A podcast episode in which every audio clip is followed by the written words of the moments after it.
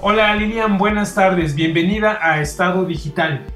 Hola Oso, muchas gracias por la invitación, es un gusto. Muy bien, Lilian, antes que nada quiero que te presentes, danos tu nombre completo y tu cargo y en, la organización en la que participas, por favor. Seguro, mi nombre es Lilian López, eh, soy enlace para Polaris en México y Polaris es una organización eh, basada en Washington, D.C.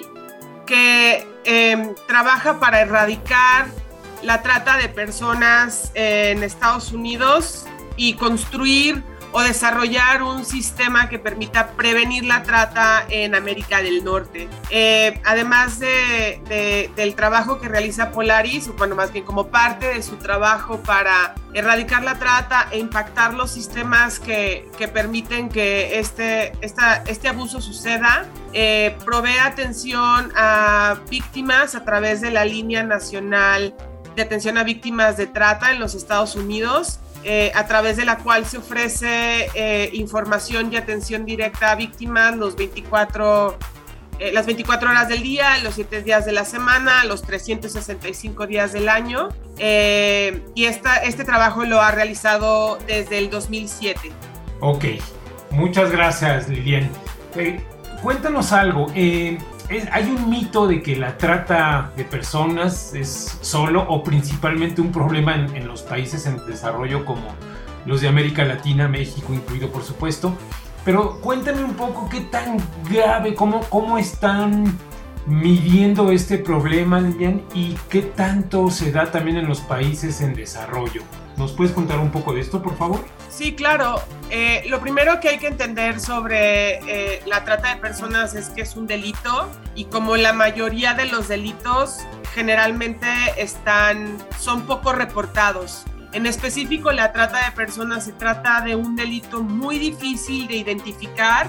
La mayoría de las víctimas es muy complejo que se autoidentifiquen como víctimas eh, por cómo sucede el delito de la trata de personas, ¿no? Entonces, sí hay que, hay que entender que todos los números o información que tengamos disponibles sobre este delito son estimaciones eh, y generalmente se trata de un delito poco reportado por, por sus características. Eh, y este mito sobre de que solo suceden en países de desarrollo, pues es completamente eh, falso porque la trata de personas eh, es una situación en donde siempre parte de la necesidad que tiene la víctima, ¿no? O la persona, la potencial víctima. Siempre eh, se trata de em, una situación de necesidad o vulnerabilidad en la que se encuentra esa persona previamente y un tratante o la persona que comete el delito generalmente llega a satisfacer esa necesidad eh, o, la forma en la que ingresa a la persona a, la situación de trata es a través de la oferta para satisfacer esa necesidad urgente que tiene. Llámese pobreza, llámese una situación de salud, eh, por ejemplo, a veces incluso necesidades afectivas, eh, mujeres, por ejemplo, en el caso de la trata sexual, tal vez eh, con hijos, eh, siendo madres solteras. Entonces siempre llega un tratante a cubrir esta necesidad. Y estas, estas poblaciones o personas en situación de, de vulnerabilidad o con alguna necesidad existen en todos lados. Existen en países en desarrollo, existen en países desarrollados, tal vez en menor o mayor escala, pero siempre en todos los países hay grupos vulnerables con situaciones específicas, en contextos específicos que las hacen como más susceptibles a ser víctimas de trata, ¿no? Entonces, eh, a veces se puede creer que como en, en los países en desarrollo generalmente hay más oportunidades y los contextos de explotación son más evidentes, eh, por ejemplo, en el caso de, una situación de trata laboral en donde hay un trabajador migrante siendo explotado por un empleador, eh, pues como muy grande o poderoso, eso también puede suceder a escalas más pequeñas o incluso a la misma escala en, países que están en, vías de desarrollo, ¿no? Entonces sí hay que entender que esto es un, es un mito, que es completamente falso porque el delito sucede a partir de estas necesidades y vulnerabilidades de grupos específicos y los tratantes lo que llegan a hacer es satisfacerlas o buscar formas de satisfacerlas de manera eh, pues ilegal, ¿no? O a través del engaño, a través del uso de la fuerza, a través de incluso la coerción. Entonces ahí es cuando estamos eh, adentrándonos en, en, una situación de trata independientemente del país o la situación económica del país. País. Déjame detenerte ahí, Lilian, para preguntarte eh, que nos des un poco de visibilidad cómo ha crecido este si es que ha crecido, si es que ha decrecido. Cuéntanos un poco en los últimos años, los últimos 3, 5 años, cómo se ha comportado este fenómeno.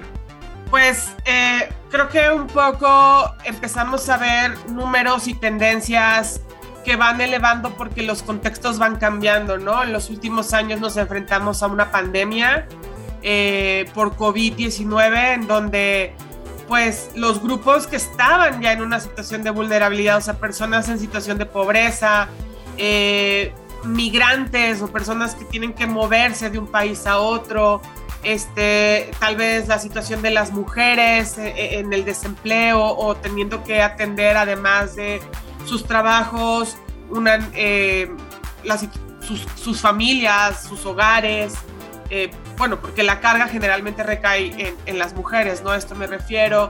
Eh, niños, por ejemplo, que hacen cada vez más uso, niños, niñas, adolescentes que hacen uso de, del Internet u otras eh, herramientas tecnológicas, etcétera. Creo que toda esta situación nos ha puesto a todos en una situación de, de vulnerabilidad como mucho más profunda y sí hay que tenerlo en consideración, por ejemplo, en Estados Unidos, en específico para los trabajadores migrantes eh, y quienes migran con permisos eh, regulares, es decir, que tienen una situación regular dentro del, del país a través de una visa de trabajo temporal. Por ejemplo, vimos una tendencia en donde las llamadas sobre otras situaciones de trata fueron hacia abajo y por el contrario las llamadas de personas en situaciones de trata laboral o potenciales situaciones de trata laboral fueron subiendo en el grupo específico de personas migrantes con visas de trabajo en los Estados Unidos, ¿no? Entonces, creo que lo primero que hay que tener en cuenta es que el contexto del COVID vino a cambiar y a modificar muchísimo las dinámicas, profundizó más la situación de vulnerabilidad en las que algunas personas ya se encontraban o ingresaron nuevos grupos a esas situaciones de, vulnerabilidad, te digo, el desempleo, eh, la falta de acceso a la salud, este, no sé, las restricciones de movilidad que tuvimos, incluso restricciones, por ejemplo, eh, para trámites, etcétera, ¿no? Entonces creo que este contexto sí vimos hay incrementos específicamente en algunos grupos y, pues hay que, hay que tener en consideración esta, esta situación cuando se trata de pensar en cómo está sucediendo este fenómeno, ¿no? En donde, pues mientras sigan habiendo, si, mientras sigan extendiéndose estas brechas entre pues tal vez ponerlos ricos, pobres, empleados, desempleados, mientras siga habiendo estas como afectaciones eh, sociales, racismo, todas estas, estas situaciones que excluyen y dejan fuera a grupos específicos, pues la trata va a seguir sucediendo porque es ahí donde sucede, ¿no? Cuando hay estas necesidades y vulnerabilidades. Entonces, tener en consideración el contexto actual de COVID eh, y pues pensar en que estas brechas se van ampliando cada vez más, este, es muy difícil eh, atacar como la raíz de los problemas sociales que, que nos afectan eh, y que eso también mientras se sigan ampliando esas brechas, pues probablemente se sigan incrementando los números de las personas que, que están en una situación de trata. Claro. Lilian, y, déjame ahí pararte para ver que el, este es un problema multinacional y en algunos casos digo, déjame eh, profundizar en el caso de México, es binacional. Cuéntanos un poco cómo lo están trabajando, qué tecnologías están utilizando para combatir esta, este problema.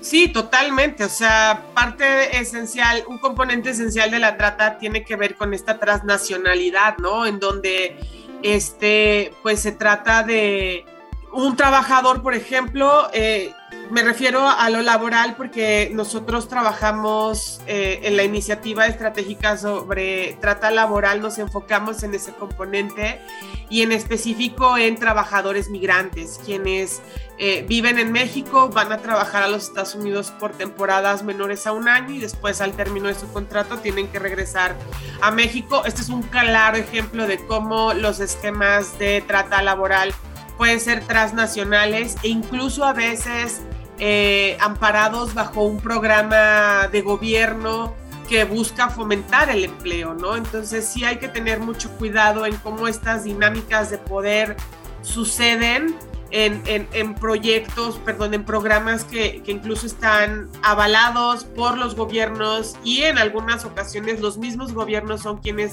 intervienen en algunas partes del proceso para hacer que esta migración laboral suceda, ¿no? Entonces, en este caso, pues por eso Polaris empezó a trabajar en México porque observó que dentro de las víctimas de trata laboral, eh, quienes le seguían a los nacionales o ciudadanos estadounidenses eran personas migrantes provenientes de México. Entonces, eh, pues ahí fue donde, donde Polaris optó por dar una respuesta que, corresponda a los datos y a la información que, está, que estábamos recibiendo, en donde los mexicanos son, los y las mexicanas son pues las principales víctimas de, o potenciales víctimas de trata bajo este proyecto o este programa de trabajo temporal en los Estados Unidos, ¿no? Entonces, eh, este componente de transnacionalidad siempre hay que tenerlo muy en cuenta, sobre todo porque la migración es una situación de vulnerabilidad, porque hay que tener en consideración que las personas migrantes a veces no hablan el lenguaje, el idioma, a veces llegan a lugares aislados, no cuentan con una base de apoyo comunitaria o familiar. Entonces todas estas situaciones pues van eh, incrementando los riesgos hacia una situación de, trata laboral, ¿no? O sea, la, migración. Y pues ahora eh, estas personas migrantes generalmente trabajan en los campos agrícolas. Eh, produciendo pues básicamente todos los vegetales que se consumen en, en Estados Unidos y en el mundo y en su mayoría son personas migrantes de México y Centroamérica, ¿no? Entonces, eh, generalmente ellos trabajan o viven en lugares muy aislados, tienen pocas oportunidades para acceder a información sobre sus derechos, eh, para reportar algún tipo de abuso porque no conocen cuáles son los recursos disponibles que tienen. Entonces ahí Polaris está innovando sobre cómo utilizar la tecnología para superar estos retos que enfrentan las personas migrantes en sus trayectos o cuando están trabajando en los Estados Unidos, ¿no? Probamos este tipo de tecnología previamente en México. Eh, ¿Hace cuánto, Liliana? Eh, este proyecto que terminó justamente a inicios de este año, o sea, lo probamos durante los dos años anteriores acá en México.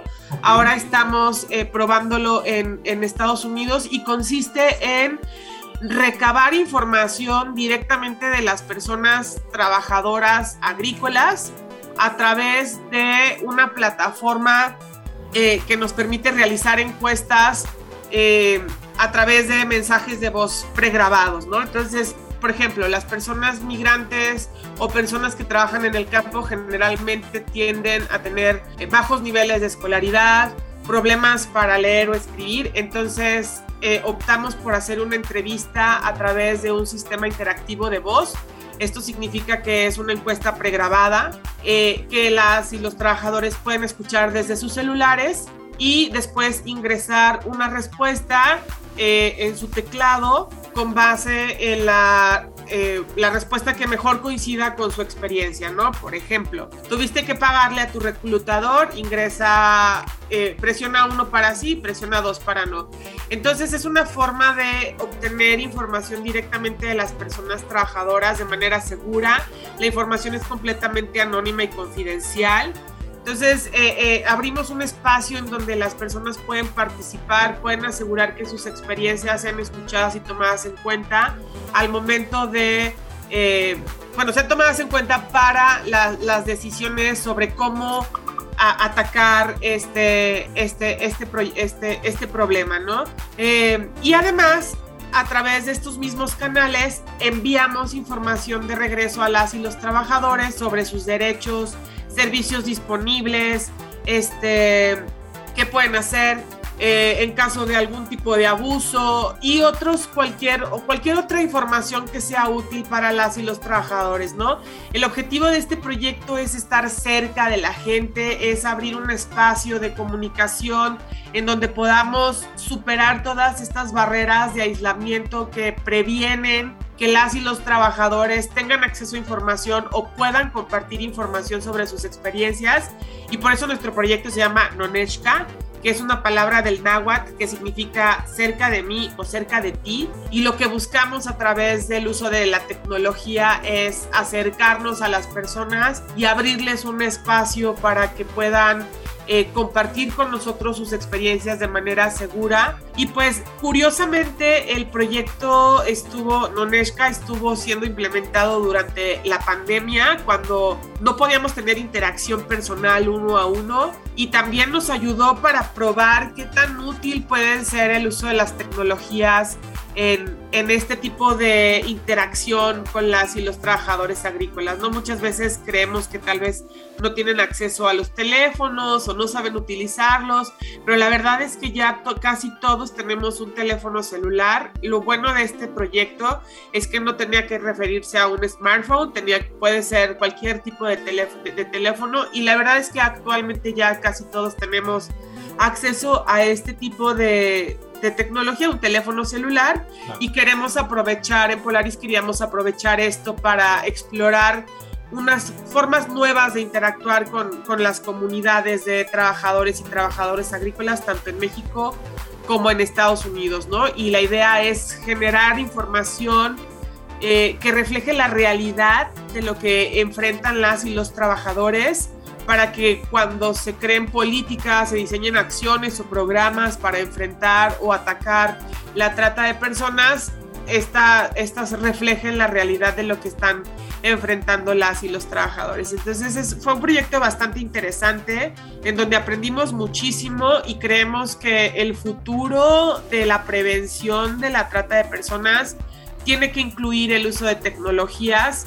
Eh, porque también tenemos que hacer un esfuerzo consciente para incluir a grupos vulnerables en el uso de tecnologías, en el acceso a Internet, en el acceso a todas estas eh, herramientas que están creándose, porque entre más eh, abramos espacios para que estos grupos vulnerables tengan acceso a estas tecnologías, más fácil podremos superar las brechas que distinguen eh, a unos de otros en cuanto a qué, tan, qué tanto ejercen sus derechos eh, humanos o no, ¿no? Entonces, sí, eh, eh, el proyecto Noneshka creo que esta fue una de las grandes conclusiones a las que nos permitió llegar.